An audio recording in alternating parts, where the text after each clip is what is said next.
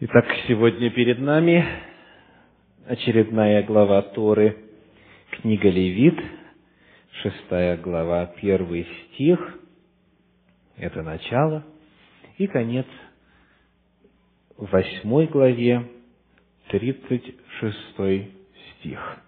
Левит шесть, один, восемь, тридцать шесть.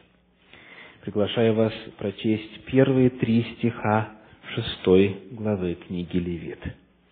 «И сказал Господь Моисею, говоря, если кто согрешит и сделает преступление пред Господом и запрется пред ближним своим в том, что ему было поручено, или у него положено, или им похищено, или обманет ближнего своего, или найдет потерянное и запрется в том, и поклянется ложно в чем-нибудь, что люди делают, и тем грешат.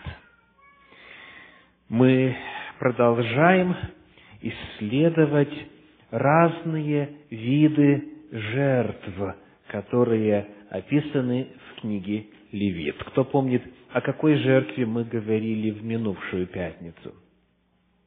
Это первая, которая упомянута в книге Левит.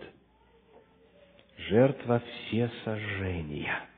Мы выяснили, что она приносится в момент заключения завета с Господом, в момент обновления завета с Господом.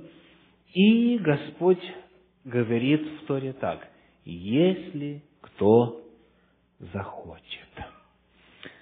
Взаимоотношения с Богом, союз с Ним, обновление завета с Ним – это выбор человека. Здесь нет давления, принуждения, это желание человеческой души. Сегодня мы подробнее поговорим еще об одной жертве, которая рассматривается здесь и в нашей недельной главе Торы представлена в самом начале. Это жертва повинности. Жертва повинности. Текст говорит так. Если кто согрешит и сделает преступление и так далее.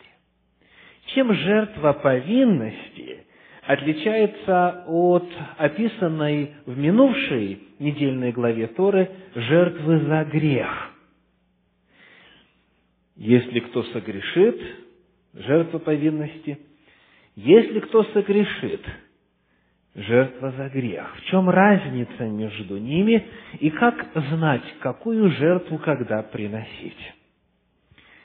Давайте вспомним, что говорилось о жертве за грех. Приглашаю вас открыть книгу Левит, четвертую главу. Левит, четвертая глава, в синодальном переводе оно так и озаглавлено «О жертве за грех». Четвертая глава. Прочитаем стихи первый и второй. «И сказал Господь Моисею, говоря, «Скажи сынам Израилевым, если какая душа согрешит по ошибке против каких-либо заповедей Господних – и сделает что-нибудь, чего не должно делать. Итак, жертва за грех приносится когда? Когда человек согрешает по ошибке. Это значит что? Он не планировал, он не хотел, он не стремился соделать грех. Но так случилось. И вот здесь, в четвертой главе, описывается несколько категорий людей. Третий стих. Если священник помазанный согрешит, дальше посмотрим стихи 13 и 14 этой же четвертой главы. Если же все общество Израилева согрешит по ошибке, и скрыто будет дело от глаз собрания, и сделает что-нибудь против заповеди Господних, чего не надлежало делать, и будет виновно, то, 14 стих, когда узнан будет грех, которым они согрешили, Пусть от всего общества представят они из крупного скота тельца и так далее. Итак, обратите внимание, человек согрешил по ошибке, сделал то, чего не надлежало делать. Когда он становится виновным по тексту? Когда узнан будет им грех. Когда осознает грех, когда поймет. Ну, давайте дальше. Посмотрим еще один пример, стихи 22 и 23. «А если согрешит начальник и сделает по ошибке что-нибудь против заповеди Господа Бога своего, чего не надлежало делать, и будет виновен, то когда узнан будет им грех, которым он согрешил, пусть приведет». Ответственность начинается тогда, когда приходит осознание, когда узнан будет им, когда он узнает, что, оказывается, это было грехом. Итак, представьте себе, что человек э, всю жизнь обворовывал государство и считал, что это порядке вещей. Более того, он считал себя, может быть, даже еще и благодетелем, поскольку он восстанавливал справедливость. И вот он всю жизнь думал, что он свят в этом вопросе. Я думаю, вы встречали людей, которые говорят, я не грешник, я не грешница.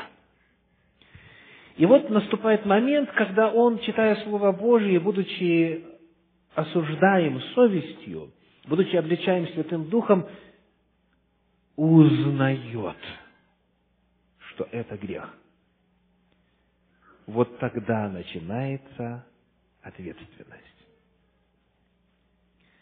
Вот тогда вменяется вина человеку. И с этого момента он теперь должен что-то сделать. Давайте прочитаем еще один пример. Стихи 27-28 этой же 4 главы книги Левит.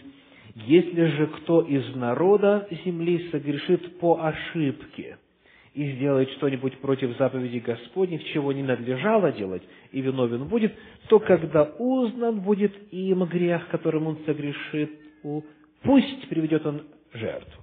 Итак, Жертва за грех приносится когда?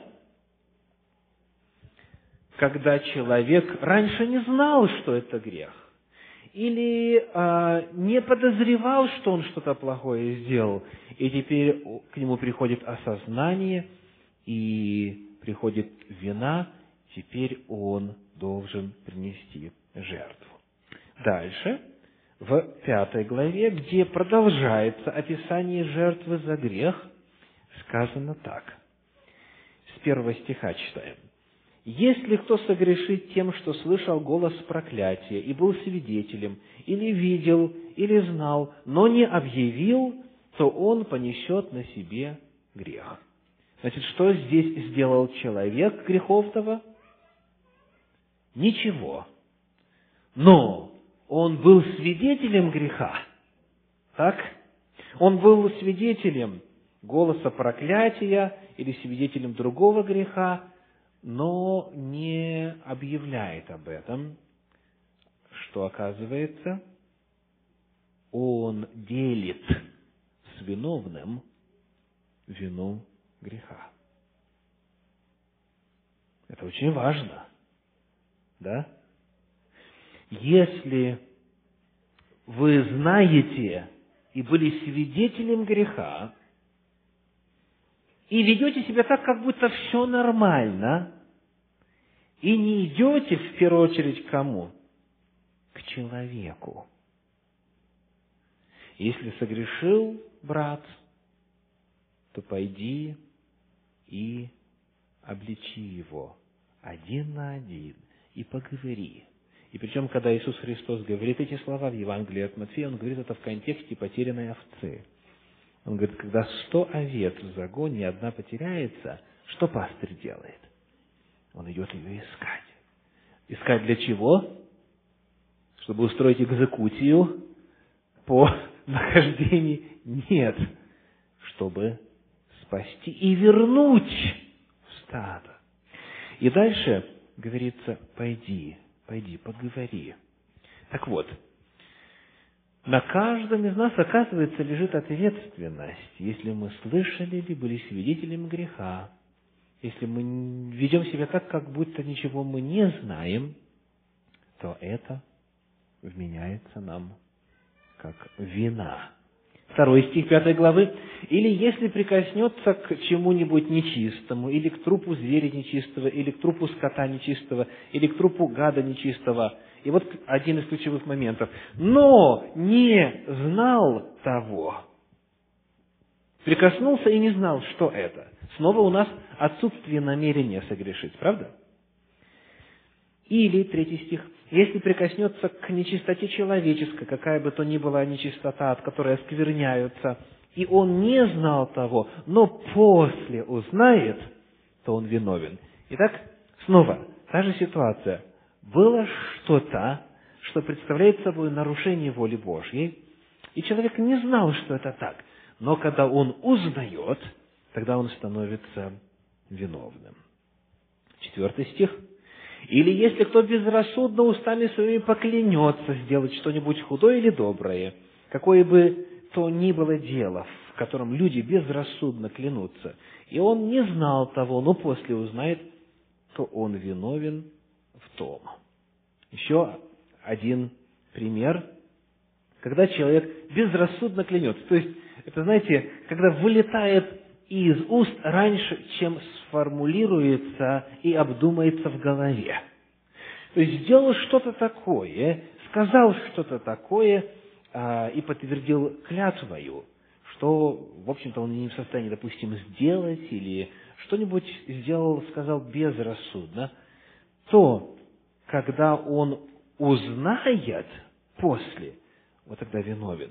И вот пятый стих – если он виновен в чем-нибудь из сих перечисленных, и исповедается, в чем он согрешил, и понесет жертву и так далее. Итак, пока мы видим, что речь идет о тех поступках, а, в которых человек не является злостным грешником. Он не хочет согрешать, он не планирует грешить, но так случается. Часто он желал самое лучшее сделать, но в конечном итоге оказывается, что это было плохо. И вот когда приходит осознание, тогда приходит ответственность. Еще один пример в этой пятой главе стихи с 15 по 18. «Если кто сделает преступление и по ошибке согрешит против посвященного Господу». Итак, еще один очень важный термин – по ошибке – Перед этим у нас были такие слова. А, не знал того, не знал, но после узнает, безрассудно и так далее. Теперь еще один термин появляется по ошибке. А, и вновь перед нами нет злого умысла. Далее, 17 стих. Если кто согрешит и сделает что-нибудь против заповеди Господних, чего не надлежало делать, и по неведению сделается виновным. Еще одно определение. По неведению. Не знал человек, а потом узнает. Пусть принесет 18 стих к священнику в жертву повинности овна без порока по оценке твоей, и загладит священник проступок его, в чем он приступил по неведению, и прощено будет ему. Итак, вывод. Вина появляется когда? когда приходит понимание, когда человек узнает, что это грех, когда приходит осознание, когда теперь он, проанализировав или же узнав волю Божию, которую он раньше не знал, или узнав детали обстоятельств, которые он раньше не знал, вдруг понимает, что он согрешил. В этот момент приходит осознание.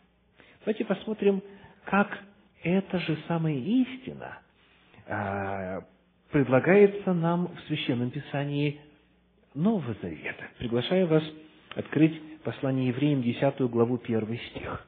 Евреям, 10 глава, 1 стих. Закон имея тень будущих благ, а не самый образ вещей. Одними и теми же жертвами, каждый год постоянно приносимыми, никогда не может сделать совершенными приходящих с ними. И вот второй стих. Иначе перестали бы приносить их, потому что приносящие жертву, быв очищены однажды, не имели бы уже никакого сознания грехов. Вопрос по второму стиху. Когда приносится жертва? Когда есть, уточните, сознание греха. Еще раз прочитаю. Не имели бы уже никакого сознания грехов, и потому бы что перестали приносить жертвы. Дальше. Евангелие от Иоанна, 15 глава, 22 стих, заявление Иисуса Христа, Иоанна 15, 22. «Если бы я не пришел и не говорил им, то не имели бы греха, а теперь не имеют извинения во грехе своем». И, наконец, на эту тему Иакова 4,17 Итак, кто разумеет делать добро и не делает, тому грех. Два очень важных вывода я хочу сделать э, на основании всего прочитанного нами. Первое. На земле и среди них есть ваши друзья, родственники, знакомые, соседи, сослуживцы, сокурсники и так далее. Есть много людей, которые, хотя и нарушают закон Божий и заповеди Божьи, однако они пред Господом невиновны. Они невиновны. Почему? Потому что они не слышали, не знали, не осознали. Вот это очень важно. Они, возможно, и слышали, что, ну, допустим, э, работа в субботу – это грех. Они читали такую заповедь, но не считали, что это к ним не относится.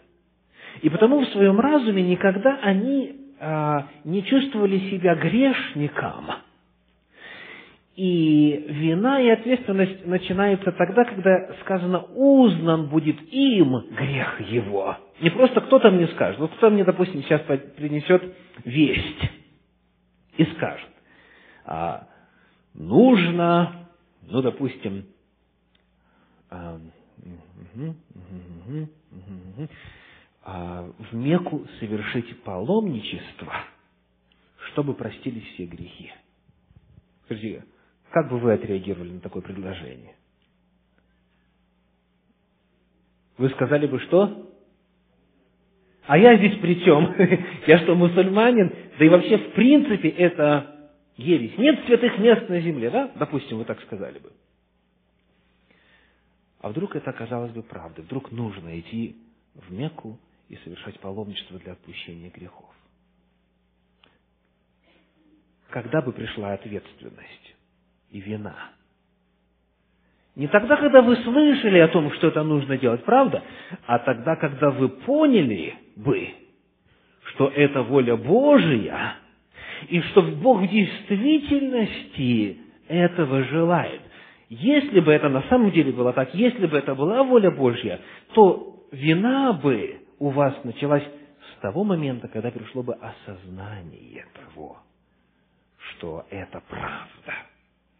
Потому это ведет нас к очень важному выводу. Не судите. Возможно, вы даже уже говорили человеку об этом. Но если он не осознал если не было а, внутри его вот этого убеждения или откровения о том, что это грех, то знаете, что исходя из Торы, исходя из Евангелия, исходя из Нового Завета, если нет осознания греха, значит нету вины на человеке. Не торопитесь осуждать, а вместо этого что? Помогите понять, не просто в форме деклараций. Вот так, и так, и так надо делать. Я думаю, что вы сами на декларации неохотно реагируете. Мало ли у кого есть какое мнение, так? Нужно, чтобы человек пришел к осознанию, помогите ему это увидеть в Священном Писании, помогите понять картину, помогите осознать волю Божью, и тогда приходит осознание. Узнан будет им грех его, которым он согрешил. И тогда уже вменяется вина. И здесь Господь точно знает, есть вина у человека или нет. Это первое. Второй вывод очень важный. Если вы поняли, что раньше по неведению, по незнанию нарушали волю Божью, то, хотя вы не были виновны всю свою жизнь, в том смысле, что Господь не взыскивал с вас, но теперь, когда вы узнали это, то за этот грех, за этот проступок необходимо получить прощение. То есть, иными словами, а, если мы говорим категориями Торы, если человек узнал, он должен принести жертву. Если он не принесет жертву, он остается каким? Виновным. Это означает, вы помните, что во время принесения жертвы исповедовалась вина. Человек надавливал силою на голову животного, как бы перекладывал тяжесть своего греха и исповедовался, в чем именно он виноват. Так вот, пока этого исповедания не произойдет в конкретном грехе, осознанном грехе и в конкретных грехах, которые человек совершил на протяжении своей жизни, грех остается на нем, вина остается на нем. Недостаточно просто воскликнуть «прости меня грешного». Нет, нужно э, назвать, назвать грех по имени и исповедать его, принести его Господу, попросить прощения и обрести прощение в крови Агнца Божия. Итак, мы вспомнили, чем отличается жертва за грех. И теперь давайте посмотрим, прощаются ли те грехи, которые человек сделал намеренно. Прощаются ли те грехи, которые человек сделал, будучи вполне осведомленным о своих поступках. Читаем еще раз шестую главу книги Левит, стихи 2 и 3. «Если кто согрешит и сделает преступление пред Господом, и запрется пред ближним своим в том, что ему поручено, или у него положено, или им похищено, или обманет ближнего своего, или найдет потерянное и запрется в том, и поклянется ложно в чем-нибудь, что люди делают и тем грешат. Здесь грехи осознанные или нет? Да. Господь теперь начинает рассматривать те грехи, которые человек делает сознательно, осознанно, как говорится, в здравом уме и полностью понимая, что это грех. Это не случайно. Так? Не случайно. Кража, ложь, ложное свидетельство и так далее. И вот я хочу обратить ваше внимание на слова, которые используются здесь. Значит, первое слово, если кто согрешит, согрешит в древнееврейском хата. И хата означает промахнуться. Когда стрелок целится в яблочко, при всем своем желании попасть в десятку, он иногда попадает мимо. Так вот, это хата, если согрешит. И вот здесь дальше сказано «и», и у нас в синодальном переводе «сделает преступление». Слово «преступление» в оригинале «мааль». «Мааль», в свою очередь, давайте в английском, и затем в русском варианте. «Мааль» означает «unfaithful», unfaithful, treacherous.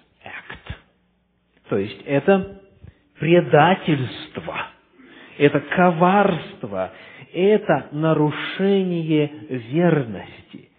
То есть это осознанный, это преднамеренный грех. То, что у нас переведено как «сделает преступление», а, в оригинале более сильно звучит, именно как когда человек коварно что-то делает.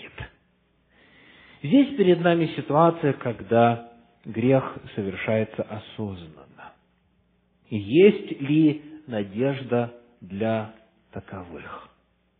Можно понять, когда человек не знал, или по ошибке, или по неведению, так? А если знал и сознательно нарушал? Давайте посмотрим, что говорит Слово Божье. Стихи 6 и 7. «За вину свою пусть принесет Господу к священнику в жертву повинности из стада овец овна без порока, по оценке твоей, и очистит его священник пред Господом, и прощено будет ему, что бы он ни сделал, все, в чем он сделался виновным. Представляете Божью милость? Господь готов простить даже грех, который человек сделал осознанно, коварно, с полным пониманием природы этого действия и последствий этого действия. Он узнал четко, что это грех, и тем не менее пошел против Господа. Тем не менее, прощено будет ему, что бы он ни сделал, все, в чем он сделался виновным. На каком условии? Условия все те же. Он осознает, он начинает сожалевать о своем греховном поступке, он приносит жертву, он возлагает руку свою на голову жертвы, надавливает на голову жертвы, исповедует свой грех, кается пред Господом, просит у Него прощения, и эта жертва приносится Господу. И кровь жертвы брызгается на стенки жертвенника, и таким образом грех с человека перекочевывает на животное жертвенное и остается во дворе Дома Божия. Господь, снимая грех человека, берет его себе. Как это называется в категориях Нового Завета? Это называется Евангелие. Евангелие, благая весть. Это Божья милость, незаслуженная, удивительная, великая Божья милость. Послушайте, что говорится об этом в классическом иудейском комментарии Санчина. Последствия греха стирались, и согрешивший освобождался от груза, который до того нес на себе. Человек, который стремился очистить себя от греха, после принесения жертвы получал прощение по милости и любви Всевышнего – который может изменить любого грешника и дать ему возможность начать жизнь заново, если только тот захочет. Это слова, которые звучат в классическом иудейском комментарии. Понимали ли представители Божьего народа древности Божью милость и благодать? Есть ли Евангелие в Торе? Ответ – конечно. Мы уже много раз встречались с благой вестью о возможности получить прощение. Мы уже много раз видели, как Господь долго терпелив и много милостив, и прощает вину, и преступление, и грех. Потому никогда не а, поддавайтесь искушению думать, что в Ветхом Завете Бог был иной. Что в Новом Завете только Бог явлен как милостивый и прощающий. Бог может изменить любого человека, любого грешника и дать ему возможность начать жизнь заново, если только тот захочет. как сказано в первом послании Иоанна, в первой главе, в девятом стихе, 1 Иоанна 1,9, «Если исповедуем грехи наши, то Он, будучи верен и праведен, простит нам грехи наши и очистит нас от всякой неправды». Потому, какими бы э, грешными вы не считали себя, те в особенности, кто только начинает путь в Господе, знайте, что издревле и всегда, и ныне – если исповедуете грех свой, если называете его по имени, в нем поименно каетесь, просите у Господа прощения, Господь обязательно простит этот грех и примет ваше покаяние, подлинное, искреннее, действительное желание оставить грех. А были ли исключения? То есть мы выяснили, что прощался грех по ошибке, по неведению, по незнанию – Прощался грех осознанный, заведомо совершаемый. Были ли грехи, которые не прощались? Давайте посмотрим на книгу числа, 15 главу, стихи 30-31. Числа, 15 глава, 30-31. Если же кто из туземцев или из пришельцев сделает, что дерзкою рукою, то он хулит Господа, и истребится душа та из народа своего, ибо слово Господне он презрел, и заповедь его нарушил, истребится душа та, грех ее на ней. Итак, если грех прощался, то грех переносился на жертвенное животное и затем в Дом Божий, либо путем брызгания на стены жертвенника медного во дворе, либо путем крапления крови на завесу внутри святилища. Бог забирал грех на себя, Он брал на себя этот грех. Но здесь сказано, истребится душа та, грех ее на ней. В каком случае? У нас сказано так. Если сделает что, как? Дерзкою рукою. Дерзкою рукою. Знаете определение дерзости? Что это такое? Это не только, когда человек знает, не только, когда понимает, так?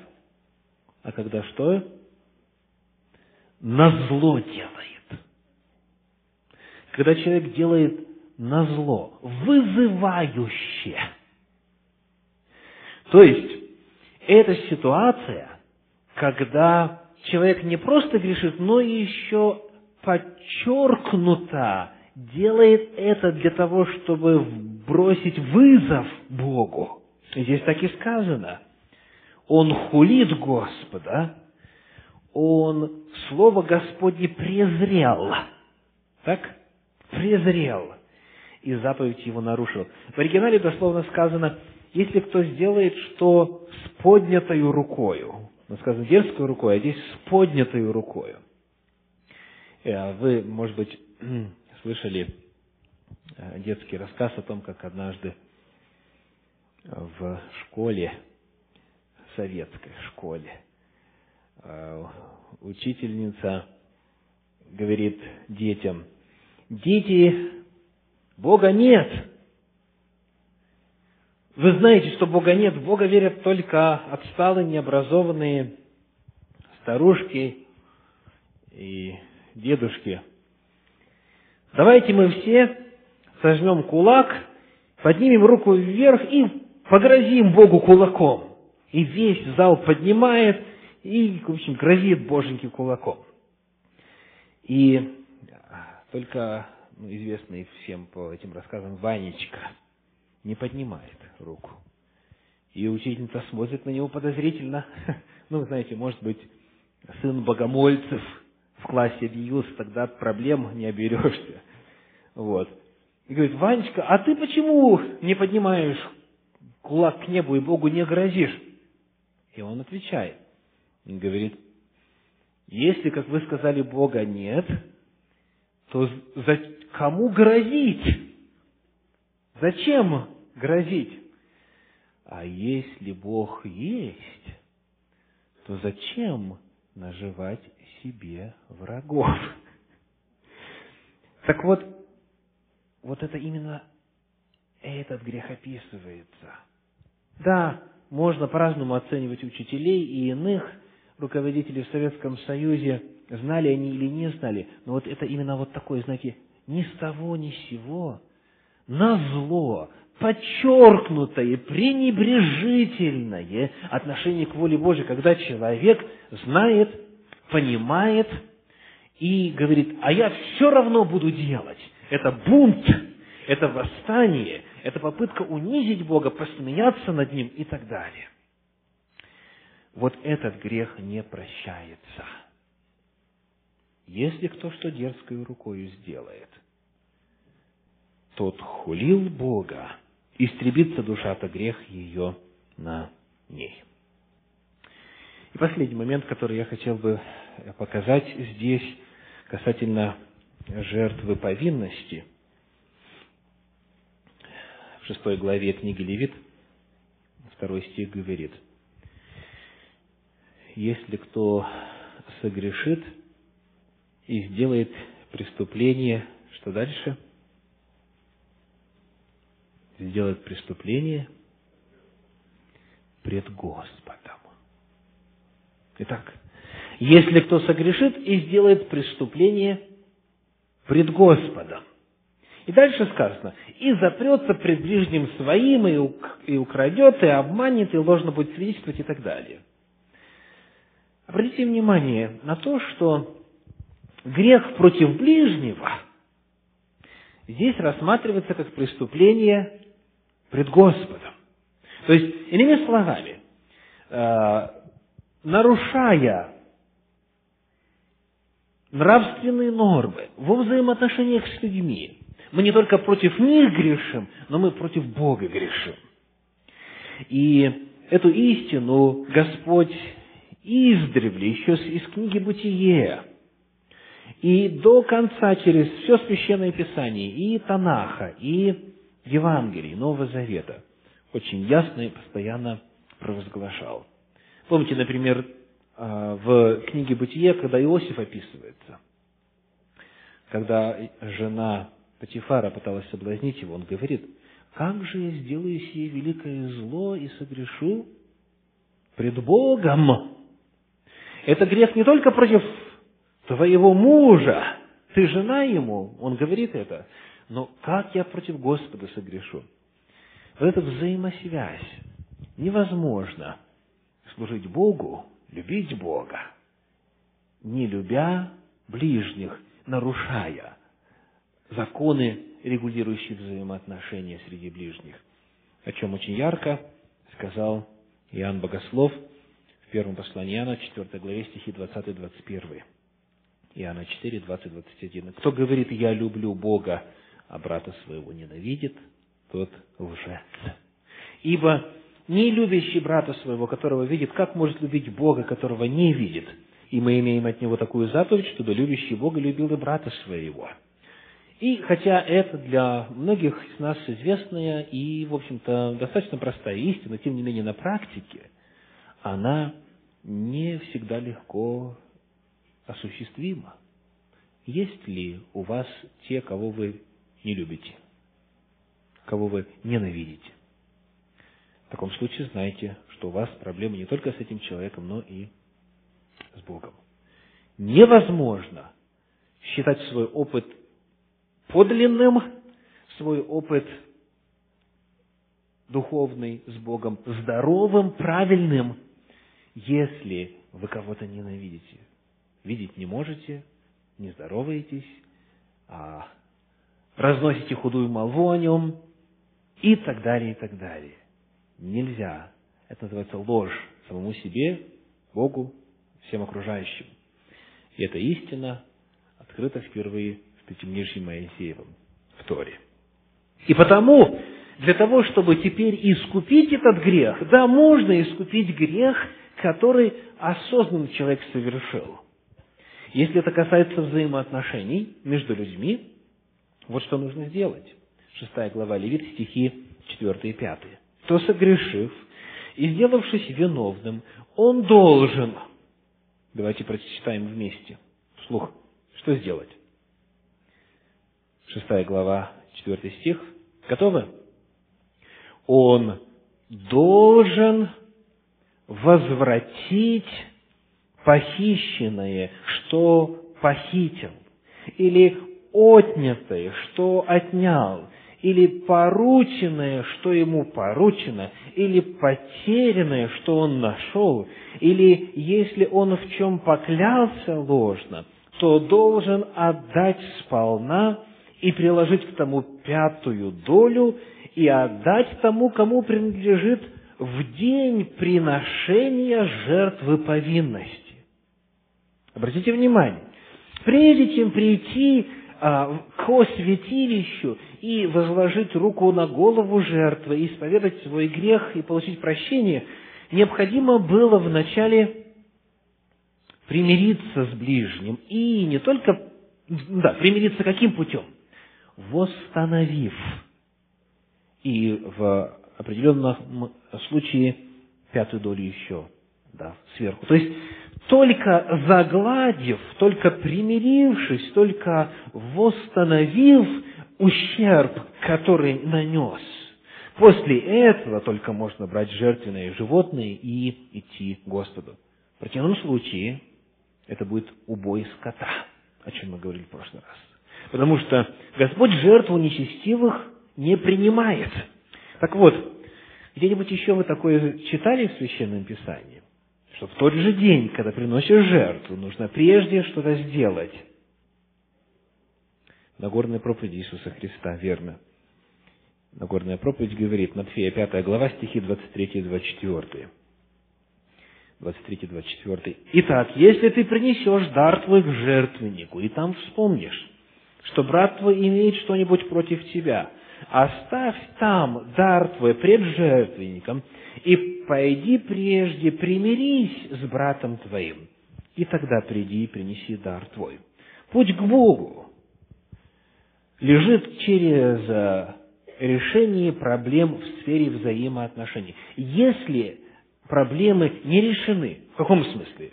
Если вы знаете, что вы виновны, вы знаете, что вы нарушили а, заповеди Божьи по отношению к ближнему, то необходимо прежде восстановить, примириться, необходимо все разрушенное воссоздать и приложить что-то сверху.